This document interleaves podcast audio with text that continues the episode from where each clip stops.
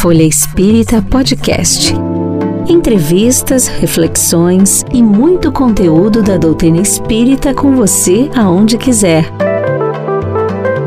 Uma produção, editora FE e Grupo Espírita Caibar Schutel.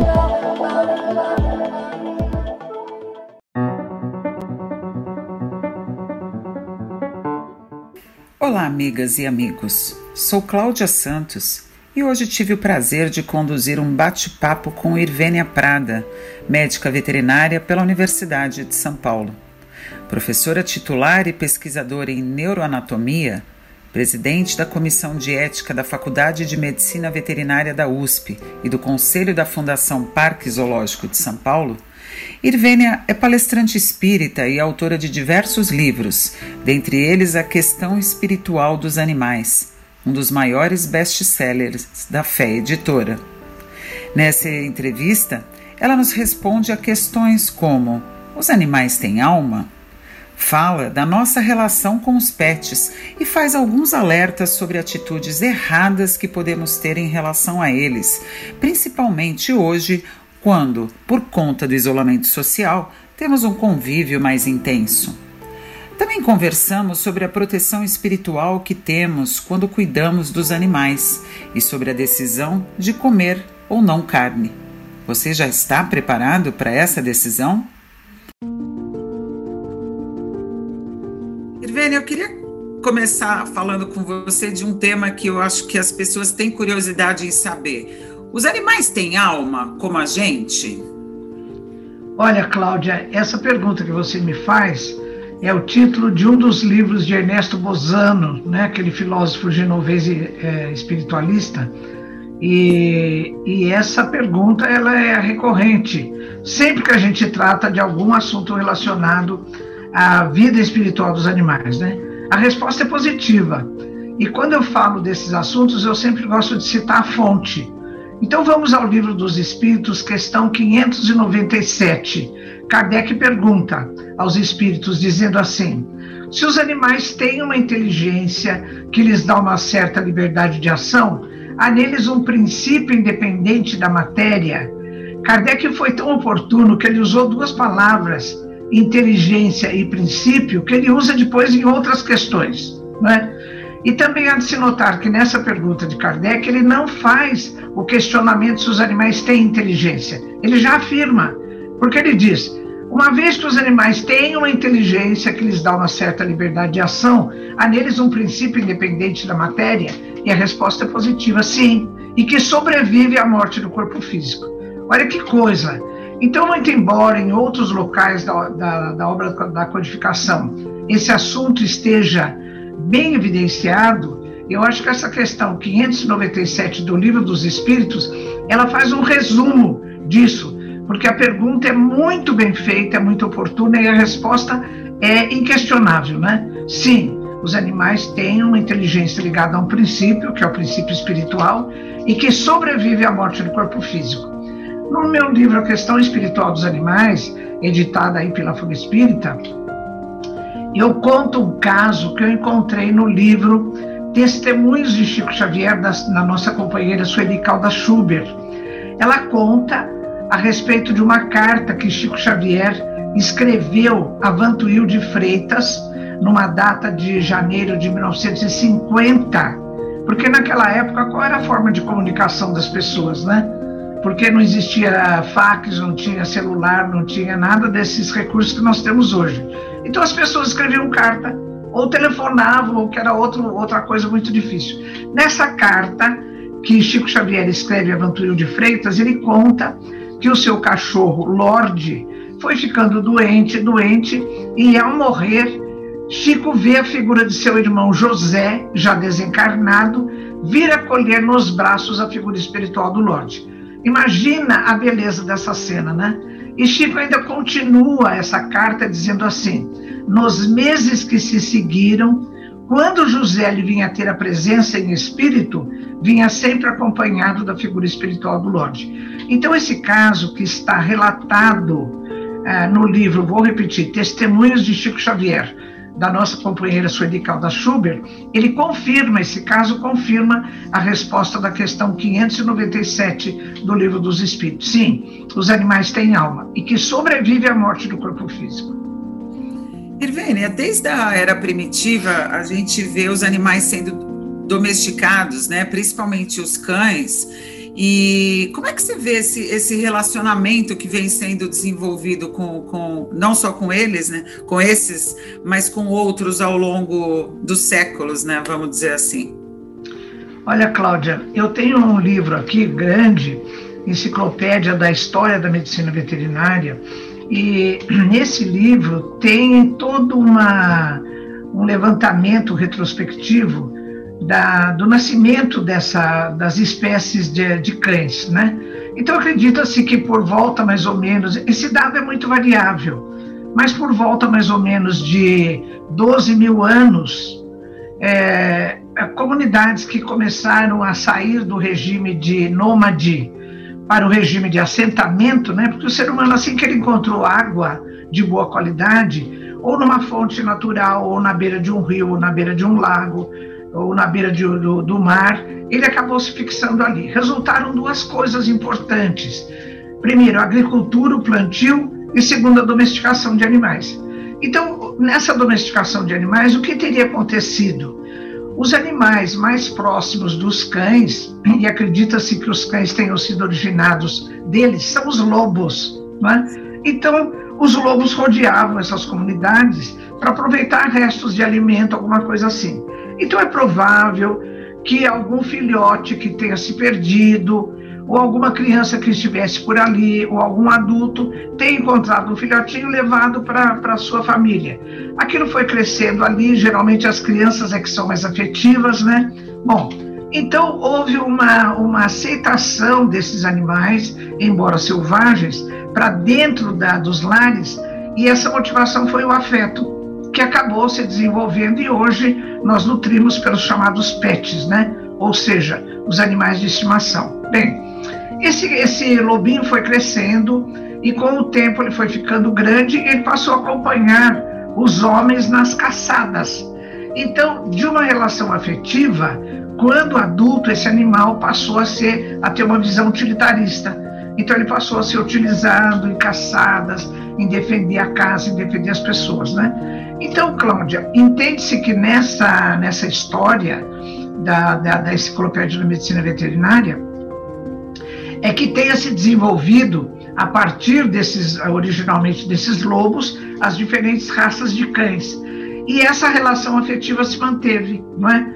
Por quê? Porque esses animais, à medida que eles vão se tornando domesticados, eles se acomodam no nosso ambiente familiar, eles se tornam dóceis, eles são afetivos, eles têm assim um amor, como dizia a doutora Hannelore Fuchs, uma colega nossa lá da veterinária, eles têm um amor incondicional, né? Muito embora a gente às vezes leve ao veterinário e faça uma cirurgia, ou então eles tomem uma injeção, quando eles, eles saem da mesa do veterinário para a gente, eles estão novamente abanando o rabo. Eles não ficam com raiva da gente, né? não ficam assim. Então, a Hannelore sempre dizia, o, o afeto deles, a resposta afetiva, ela é incondicional. Então, é uma companhia super agradável. Porque quando você chega em casa à tarde, ele não reclama. Onde você esteve? Por que, que você demorou para vir, né? Está sempre disposto a dar uma voltinha, então, essa relação afetiva se mantém até hoje. Então, acredita-se na história da veterinária que seja por aí o, o, os, os, os passos anteriores dessa relação afetiva que hoje nós temos pelos animais. E, Irvene, a gente está falando de pets, né, como você disse, mas curiosamente hoje, antes de eu falar com você, é, me chamou a atenção um, um documentário que foi lançado ano passado, final do ano passado, e que está sendo comentado, chamado Professor Polvo. Esse ah, sim. É, me parece que é a história de um cineasta que desenvolveu uma amizade que a gente chama de improvável, né, vamos dizer assim, com um polvo numa floresta de algas na África do Sul. E realmente torna-se uma relação de amizade, né? E aí eu, eu queria ouvir de você, né? A gente normalmente fala de relacionamento com cães, com gatos, esses animais mais domesticados, mas como que seria né, o relacionamento com o povo, né? E aí eu acho que vai um pouco para o que você fala no seu livro, inclusive, é, sobre a, a, questão da consciência dos animais. É possível Olha, ter amizade? É possível, é.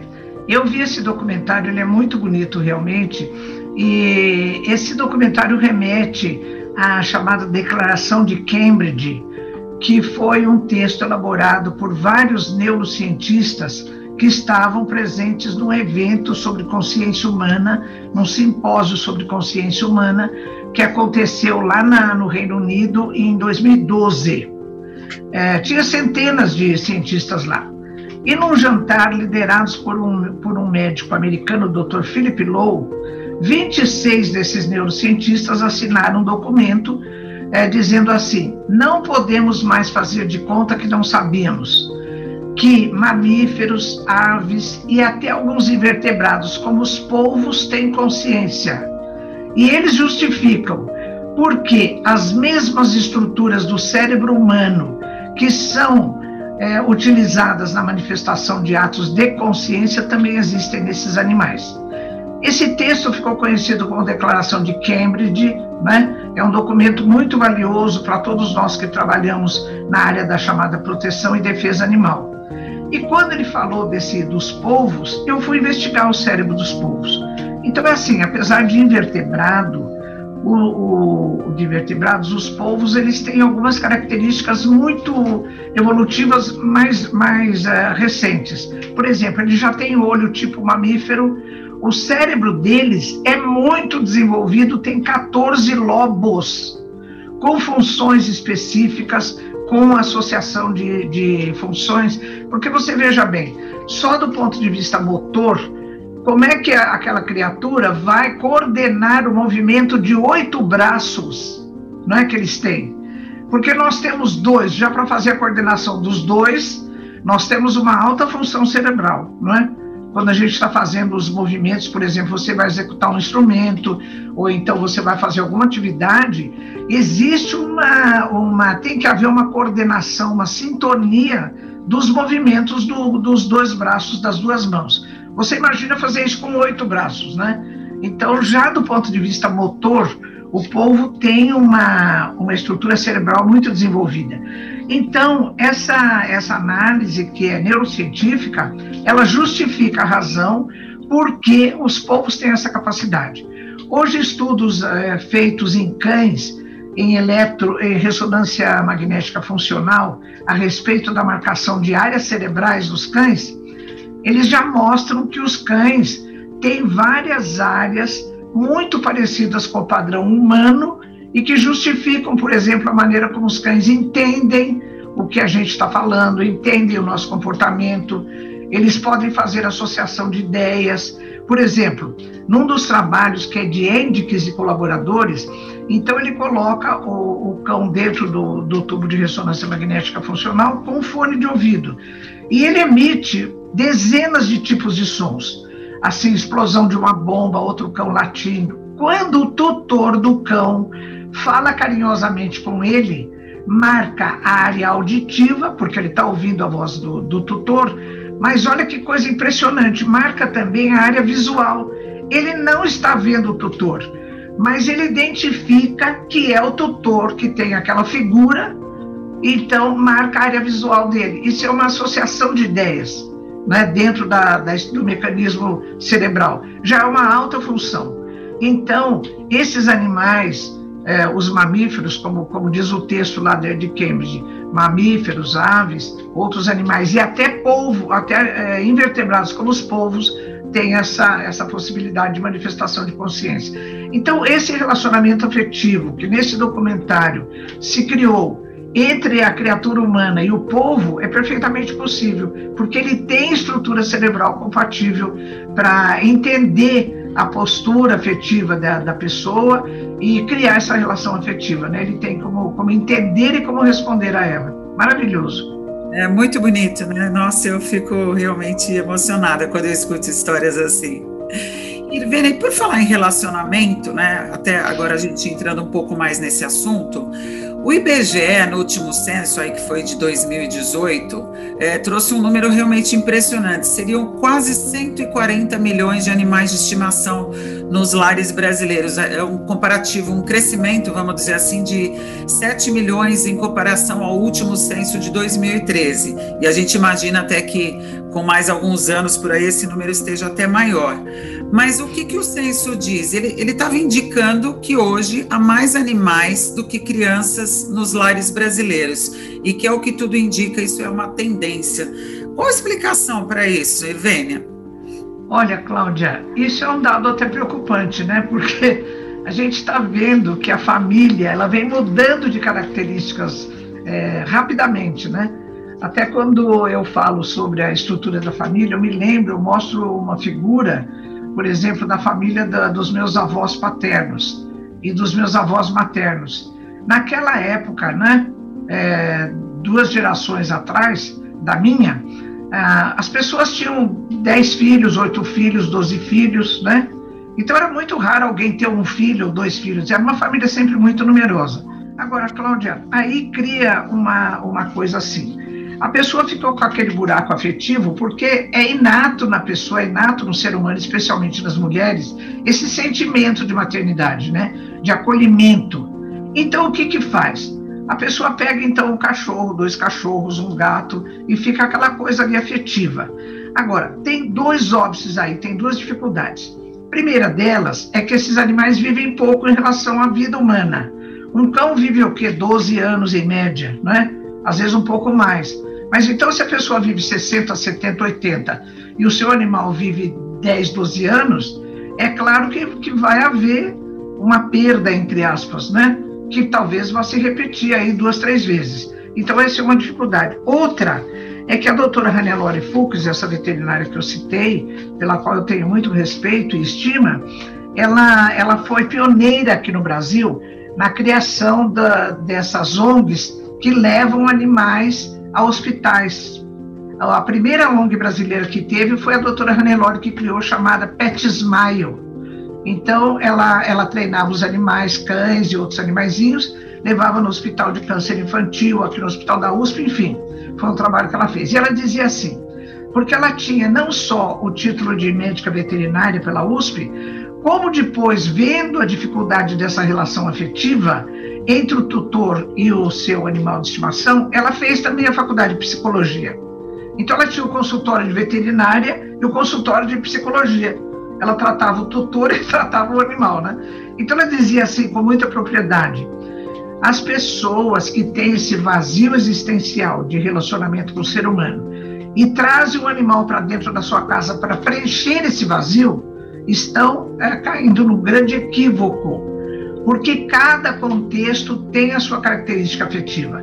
O seu relacionamento com outro ser humano, com outro ser humano é uma coisa, o seu relacionamento com o pet é outra coisa. E aí, Cláudia, acaba caindo numa, numa, num comportamento que está sendo muito frequente hoje, que é de chamar o seu pet de filhinho, meu filhinho, a mamãe. Eu já vi em consultórios veterinários a pessoa que está atendendo lá dentro o animal chegar na porta e dizer quem é a mamãe do, do fofo, quem é o papai do, do sei lá, né? É um comportamento equivocado. Ah, ah, no Rio de Janeiro, na, no, no, congresso lá no Medinesp do Rio, eu tinha acabado de fazer uma palestra sobre essa temática e veio uma moça chorando e disse assim: "Ai, professora, eu vou eu vou encontrar outra vez o meu filhinho e eu disse: De quem você está falando? E a minha filha, Flávia, viu o Conrado que estava comigo? Ela já me puxou e falou: Mamãe, fica quieta. Porque eu já não aguento mais essa história de chamar o gato o cão de meu filhinho e a mamãe, né? Porque é um comportamento equivocado. A doutora Hannelore Fuchs, como psicóloga e como veterinária, ela insistia muito nisso, que nós temos que ter pelo nosso pet um afeto e tudo, mas dentro desse contexto da relação afetiva entre seres humanos e animais, não tentando trazer desse contexto, né, uma, uma instrumento para preencher um vazio de relacionamento humano. Aliás, deveria haver uma substituição, então, né? Uma substituição. Aliás, nesse terreno da chamada proteção e defesa animal, do qual eu faço parte, é, honrosamente, eu tenho visto muito desequilíbrio nesse sentido, sabe? da, das pessoas que têm, às vezes, dificuldade de relacionamento com outra pessoa ela fica totalmente assim recolhida e enche a casa de animais, de cães, de gatos e fica vivendo uma, uma situação assim que é, na visão da doutora Hannelore, que eu respeito, uma visão totalmente equivocada, né? E, Irvênia, eh, até tratando desse assunto, que na verdade é um complemento, agora na, na pandemia a gente tem ouvido falar que, inclusive, que houve um, um maior número de adoções, né, de pets pelas famílias. Mas esses animais acabaram tendo também, um, um nesses te, tempos de, isola, de isolamento social, um papel importante, né, com seus tutores, com seus protetores. É, como é que você enxerga isso também, né? Essa fase que a gente vive, a importância deles na, na vida das famílias.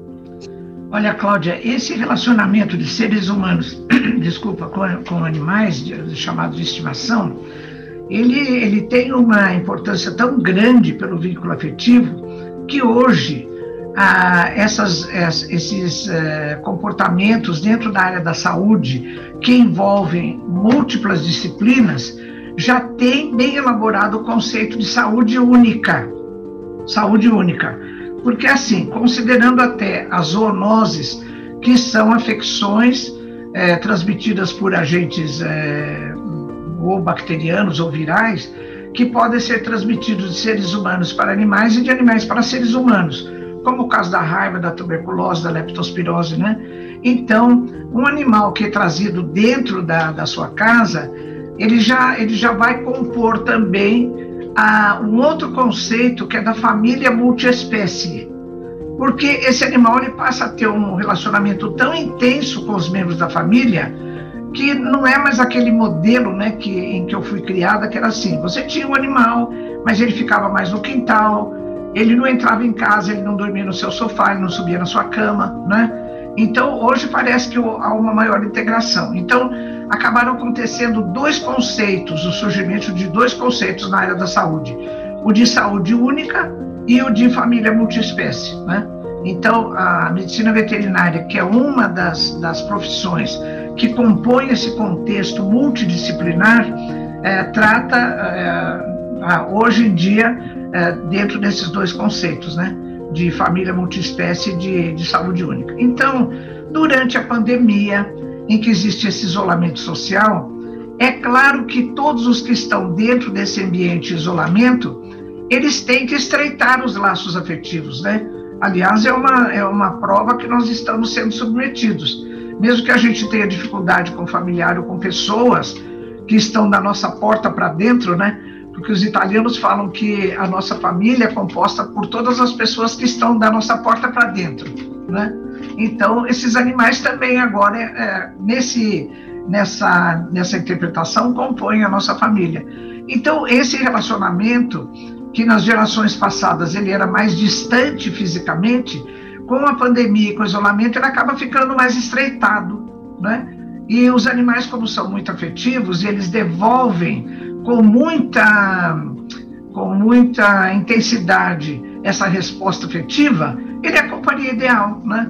Então eles acabam subindo no nosso sofá, dormem na nossa cama, o que é um comportamento que a gente tem que prestar atenção para que também o, o, animal não fique assim o centro da, das atenções de todo mundo. Ele é um dos componentes, mas ele tem o seu lugar e a sua função, né?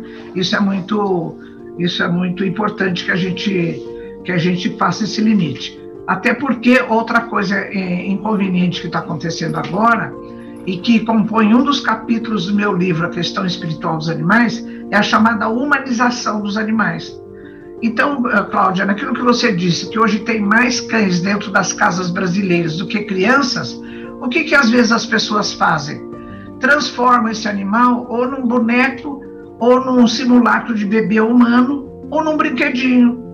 O mercado de pet, de, de objetos para pet hoje no Brasil, é, é um dos mais expressivos. Então tem roupinha para pet, tem fantasia para pet, tem roupinha de casamento, tem carrinho, tem carrinho de bebê que não é para o bebê humano, já é feito especificamente para cães de pequeno porte, para cães de médio porte, para gatos, né? Você pode ir nos parques, você vê esses carrinhos. Muito então você vai passear, você vai passear no parque, em vez do, do, cão estar correndo, fazendo xixi em todas as árvores que ele encontra, ele está dentro do carrinho, vestidinho, com uma roupinha de boné, de óculos escuro, né? Então, isso é chamado humanização, é uma coisa totalmente inadequada. Porque nessa relação afetiva dos seres humanos com os animais, uma coisa que a gente tem que respeitar é o repertório de comportamento da espécie, né? É uma primeira coisa, e um animal nessas condições, ele está totalmente tolhido de manifestar o comportamento natural da sua espécie. Seria como a gente resolver fazer o inverso, né? É, exatamente. Ô, doutora, doutora Irvênia, uma... Pois não, Conrado. Ouvindo a senhora falar agora, me ocorreu o seguinte. Quando a gente vê em Evolução em Dois Mundos, André Luiz explicando de forma tão é, completa a evolução do princípio inteligente, né?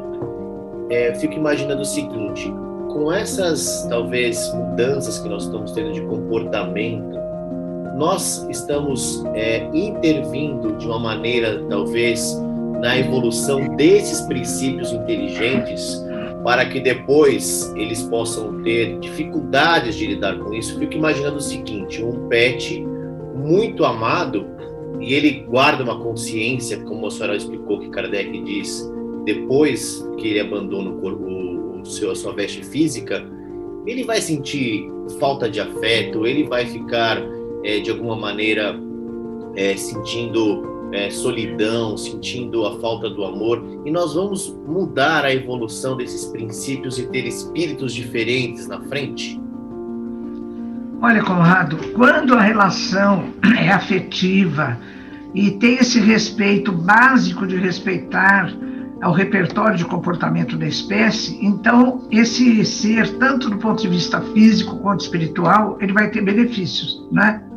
Porque toda relação afetiva adequada, ela quando ela corre de maneira adequada, ela beneficia ambas as partes, né? Então, até perguntaram para Chico Xavier uma vez o que será feito desses animais que são treinados para matar e para perseguir, por exemplo, nas guerras civis, nesses grupos terroristas, né? E Chico falou, eles terão que ser reconduzidos no aprendizado do amor, porque toda vivência harmoniosa é, é o que nós desejamos e que vai sustentar o nosso processo evolutivo, de todos nós, né? Seres humanos de agora e de animais. Então, como você referiu, eh, André Luiz, no, nesse livro magnífico Evolução em Dois Mundos, a partir do capítulo 10, ele fala muito, eh, Conrado, até ele chama essa criatura que está emergindo da animalidade, ele chama de homem infraprimitivo. Olha que expressão, né? Nem é homem primitivo, ele fala esse homem infraprimitivo. Então, ele fala que esse homem infraprimitivo, que está assumindo a postura ereta, no, no plano espiritual, o perispírito dele é trabalhado durante longo período para é, que o seu aparelho fonador, quando ele encarnar, tenha condições de assumir modificações que serão adequadas para a conquista da palavra falada, da palavra articulada. Porque, Conrado, aqui no, no, no, na, no nosso no nosso orbe, nos Estados Unidos, há muitos anos atrás, um casal de biólogos, casal Gardner, eles tentaram ensinar a gorilas e chimpanzés a nossa linguagem articulada. Né? Até tem aquela gorila coco que ficou muito famosa, mas eles jamais conseguiram, porque eles não têm as especificações do, do aparelho fonador para articulação da linguagem falada como nós temos. Né? Então, o que aconteceu? É, um, um, um, aluno desse casal, o Roger Futz, ele pediu um estágio pra, no laboratório desse casal. E eles falaram: olha, nós tentamos a linguagem é, falada, não conseguimos. Tente com os, os chimpanzés ensinar a linguagem gestual dos deficientes auditivos. E ele conseguiu. O livro que já está traduzido para o Brasil chama-se O Parente Mais Próximo. É maravilhoso esse livro, né? Então, André Luiz continua em Missionários da Luz a partir do capítulo 10. Nesse homem, então, infraprimitivo, foi elaborada a modificação do aparelho fundador, ele foi conquistando a palavra articulada, e através da linguagem que ele começou a manter com os companheiros, essa linguagem serviu de agente de indução para transformar o pensamento dele, que ainda era fragmentário, como dos animais, em pensamento contínuo. Né? Então, Conrado, você veja bem que até nessa fase de transição que nós já vivemos aqui no nosso planeta, né? certamente há uns 3,2 milhões de anos atrás, segundo dados da antropologia, isso já aconteceu. Então, quando existe essa assistência espiritual para o processo progressivo, e essa coisa vai se fazendo, porque como é que o ser humano conseguiu desenvolver o seu pensamento contínuo? Relacionando-se com seus companheiros através da linguagem falada, não é? Então, o, o ser humano é um ser social. O Evangelho segundo o Espiritismo diz isso, né? Que o homem que teria isolado, que vivesse isolado, ele não teria como exercer essa faculdade intrínseca de evolução do ser humano, que é a prática da caridade. Então é assim, em qualquer momento, seja esse referido por André Luiz no livro Evolução em Dois Mundos, a partir do capítulo 10, seja na nossa vivência agora, diária, na pandemia com os nossos pets, sempre que haja uma relação afetiva, ela é adequada, né? Porque nem sempre essa, essa relação afetiva é adequada. Quando ela é adequada, ela favorece ambas as partes. Agora, é natural, Conrado, que uma, um animal que desencarne com essa, esse elo afetivo com a família, na qual ele sempre viveu desde pequeno, ele tem, assim, é, saudades do, do núcleo familiar, da relação afetiva. Mas ele não está sozinho, porque a própria Folha Espírita relata que numa comunicação por transcomunicação instrumental, Conrad Lorenz, que foi um cientista que elaborou, a, em termos de ciência, a etologia, a chamada ciência do comportamento, ele declarou que no plano espiritual ele chefia uma falange de espíritos que recebem os animais desencarnados e cuidam deles. Então existem falanges espirituais na, na erraticidade que recebem os animais desencarnados e cuidam deles, né? E eu perguntei para o plano espiritual, um espírito que me ajudou é, em algumas questões, chamado Álvaro, ele também é líder de uma, de uma dessas equipes, eu perguntei se o que é feito da, do, dos animais no desencarne. Então, ele fala que, é, quando possível, ele retorna em processo encarnatório para a mesma família onde ele estava. Porque esse vínculo, esse vínculo afetivo adequado, ele deve continuar, porque está dando certo para ambas as partes, né? Mas então cada caso é um caso e tudo é relativo. Tudo depende da adequação na manifestação afetiva entre animais e seres humanos. Irvene, a gente acabou de citar Evolução em Dois Mundos, André Luiz, e queria ir para o livro agora Missionários da Luz. Ah, maravilhoso. O Alexandre, ele trata da importância da qualidade do nosso relacionamento com os animais, né, para que a gente possa merecer proteção dos amigos espirituais. Isso é uma coisa muito interessante. Você pode comentar para a gente essa passagem? Olha, eu, eu comento essa passagem assim com detalhes no meu livro A Questão Espiritual dos Animais, no capítulo de comer ou não comer carne, né?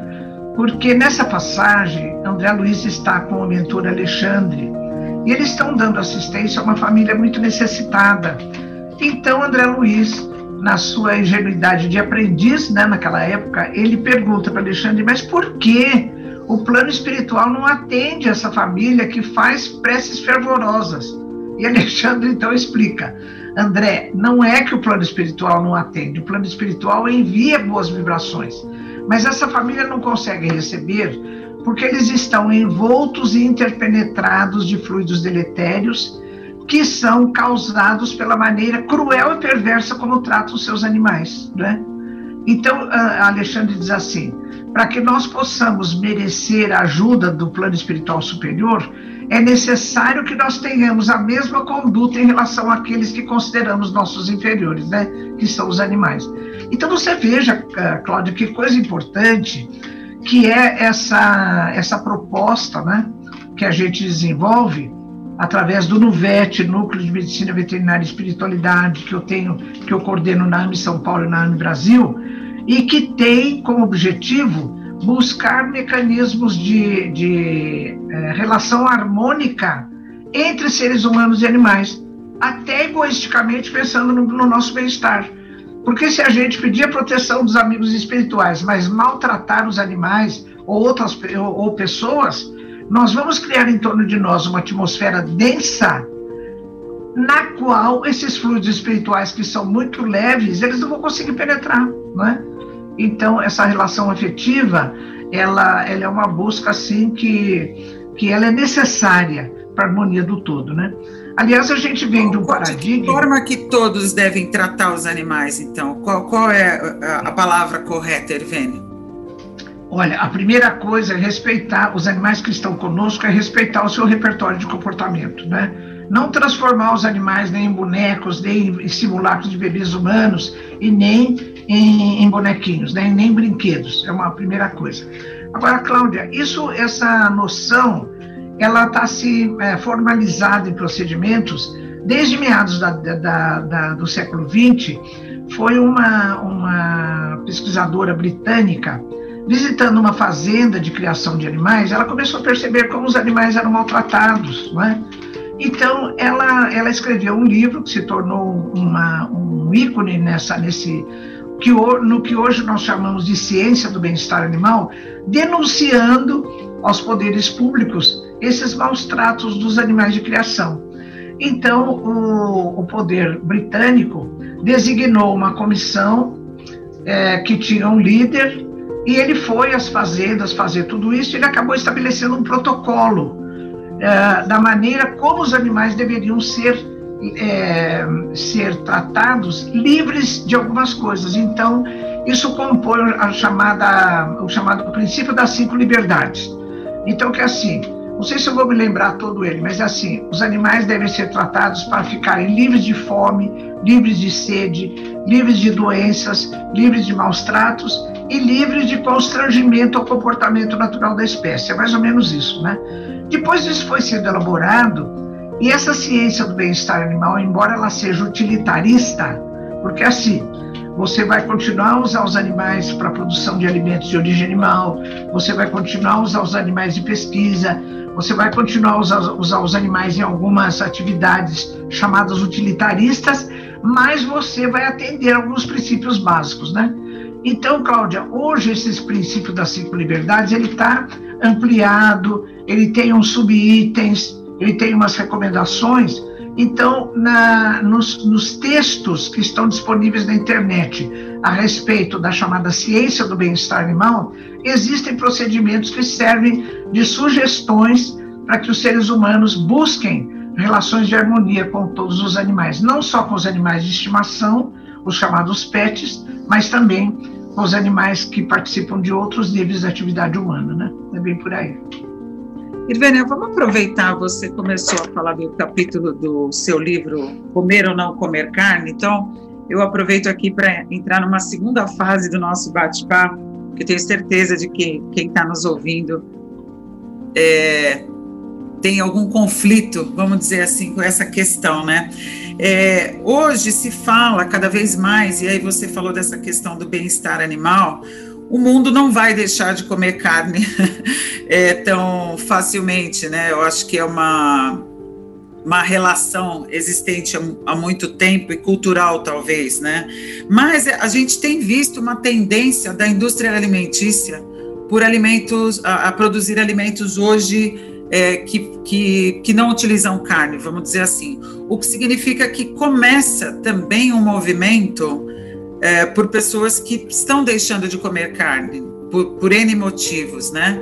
É, você acha que é um, é um passo que nós estamos dando como humanidade para mudar alguma coisa? Ao, ao, mesmo tempo, eu faço essa pergunta, mas a gente sabe que, ao mesmo tempo, o consumo de proteína, vamos chamar assim, no mundo cresce com uma população cada vez maior. Né? Como é que é essa balança e como é que você vê esse processo todo que a gente está vivendo?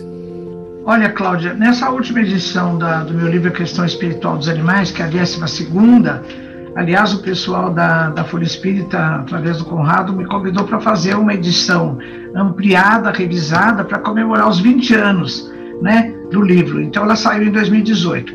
Esse capítulo do Comer ou Comer Carne, ele foi revisado e ampliado. Então, eu tive uma assessoria de um dos meus genros, que foi meu aluno aqui na faculdade, é médico veterinário, professor Aulos Carcioff. Hoje ele é professor na área de alimentação animal, nutrição animal e doenças metabólicas na Faculdade Veterinária da Unesp, em Jabuticabal. Então, o Aulos, que também é espírita, é vegetariano, Aliás, ele acabou casando com uma das minhas filhas, né? Ele se aproximou tanto de mim que acabou casando com uma das minhas filhas, a Cristiana, que também é veterinária. Então, o Aulus ele começa dizendo assim, Cláudio, uma coisa que você falou. Ah, esse conceito que nós temos de que é necessário o consumo de carne dos animais para eh, os nossos recursos proteicos, quer dizer, o ser humano precisa da proteína animal, isso é um mito. Isso é um mito cultural, não tem o menor fundamento, nem nutricional, nem espiritual, nem coisa nenhuma, é um mito, né? Por quê? O ser humano precisa é de aminoácidos, que são as proteínas, as, as moléculas formadoras de proteína, né?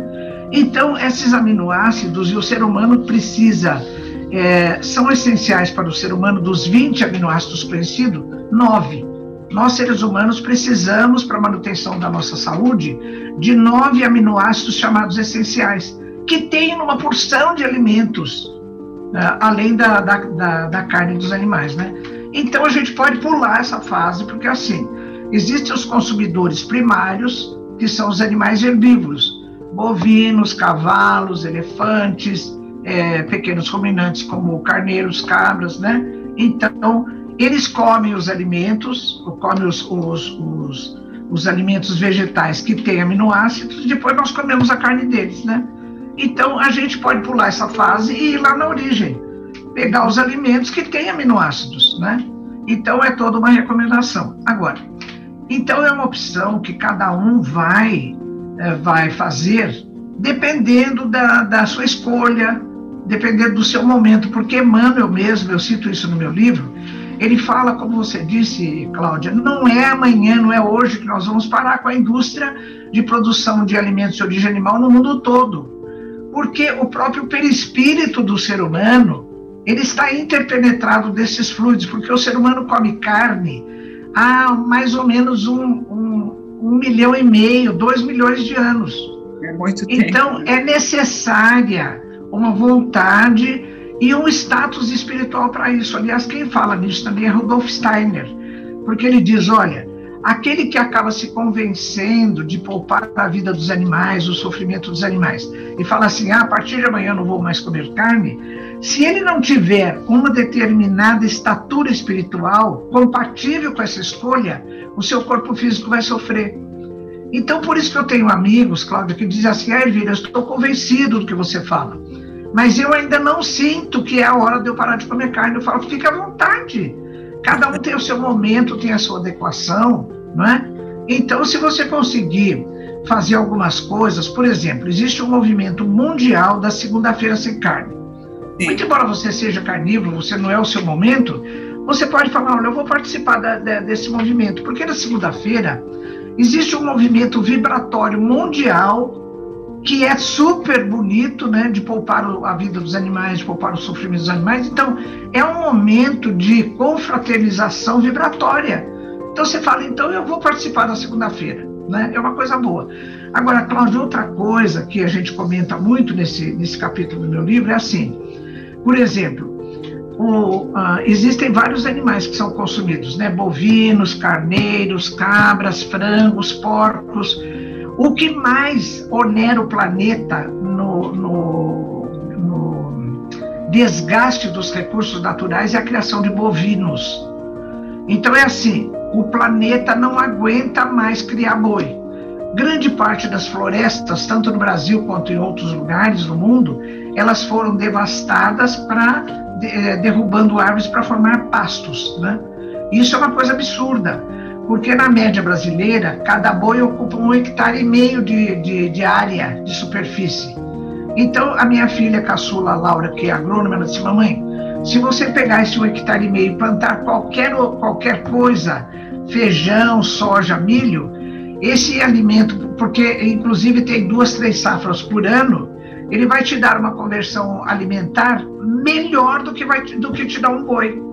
Então, Cláudia, não existe razão nenhuma para a gente comer a carne de boi, a não ser esse hábito cultural que nós temos, inclusive uh, alimentando esse mito de que é necessária a proteína animal para manter a nossa saúde. Né? E num país tropical como no, como no Brasil, a oferta de alimento é uma coisa extraordinária. Então, é claro que se você está na sua hora, você quer fazer isso, também Emmanuel recomenda. E irmão X também, no livro Cartas e Crônicas, naquele capítulo da, da Preparo para a Morte, ele fala que a pessoa que está com essa tendência a uma dieta vegetariana, ela não pode fazer isso de uma hora para outra, ela tem que fazer isso de maneira gradativa. E ele fala assim: faça esse procedimento no prato de cada dia, né? Para que você, o seu organismo também vá se adaptando. E é preciso, é, todos reconhecem isso, é preciso uma assessoria de um nutricionista, porque a dieta vegetariana e vegana, você precisa tomar cuidado com o nível de vitamina B12, de ferro e de ômega 3, né? Que você encontra em alimentos, mas às vezes você não tendo essa orientação, você se descuida e isso, isso é uma coisa que, que vai afetar a sua saúde, né? Então, tem um momento de cada um que a gente respeita, mas razões efetivas é, não existem. Eu faço quatro abordagens, segundo o aspecto ético, considerando que os animais são seres espirituais de evolução, são seres sencientes, como a ciência considera. É lícito a gente continuar a dispor deles como nós fazemos, né? No abate, na criação industrial, que é bem perversa, depois eu faço uma análise é, nutricional, falando isso que eu, que eu acabei de dizer. Depois eu faço uma análise ecológica, também remontando a isso que eu acabei de dizer. O planeta não aguenta mais criar boi, porque estima-se que 24% da superfície útil do planeta seja ocupado por boi. Basta dizer, Cláudia, que aqui no Brasil nós temos aproximadamente 200 milhões de pessoas e 220 milhões de bois. Agora, considerando que cada pessoa média é, pesa em média 70 quilos, um boi pesa em média 400, 450 quilos. Então, você, a produção de, de grãos, milho, soja, principalmente aqui no Brasil, ela, grande parte dela é para alimentar os animais que depois nós vamos consumir, né? Depois eu faço, por fim, uma abordagem vibratória, porque André Luiz fala nos seus livros que nos matadouros amontou-se espíritos de baixa condição evolutiva para usufruir as vibrações que emanam do sangue dos animais abatidos. Olha que coisa terrível, né? Então, nós ainda que estamos nessa nesse hábito da alimentação carnívora, nós participamos desse quadro, né? Que lembra o, o que acontece no terceiro livro do Antigo Testamento, no Levítico, quando os espíritos recomendavam, né?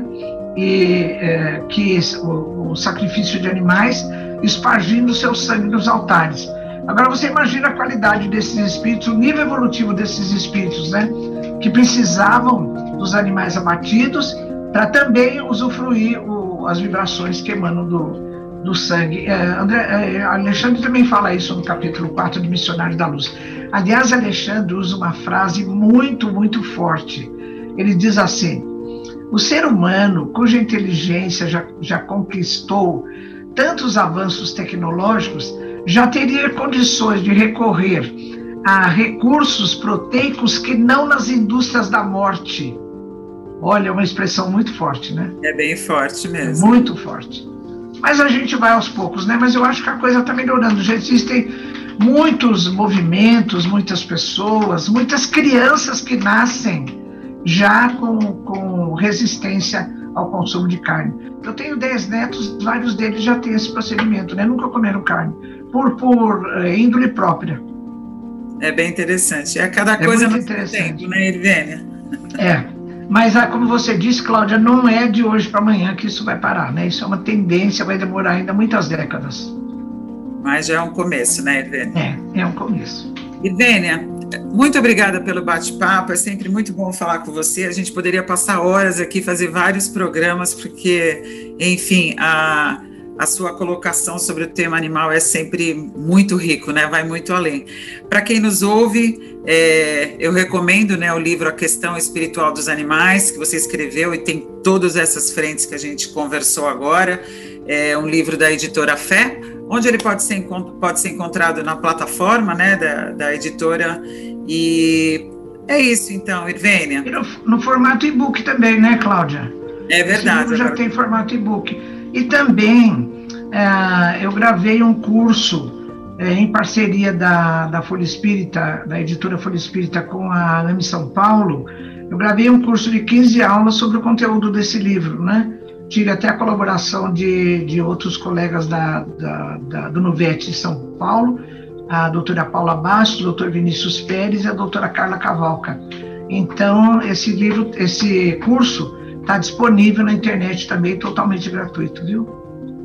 E, é lá no, lá, lá no site da ambisampaulo.org.br. Isso. Então, ah. é isso aí. Mas eu fico muito agradecida pela oportunidade da tarefa e pelo reencontro com vocês também, viu, Cláudia, Conrado, amigos muito queridos. A gente que agradece. Obrigado, meu doutor. Muito obrigado. Um abraço a todos. Obrigada. Conheça também o jornal Folha Espírita e os livros e e-books da FE Editora.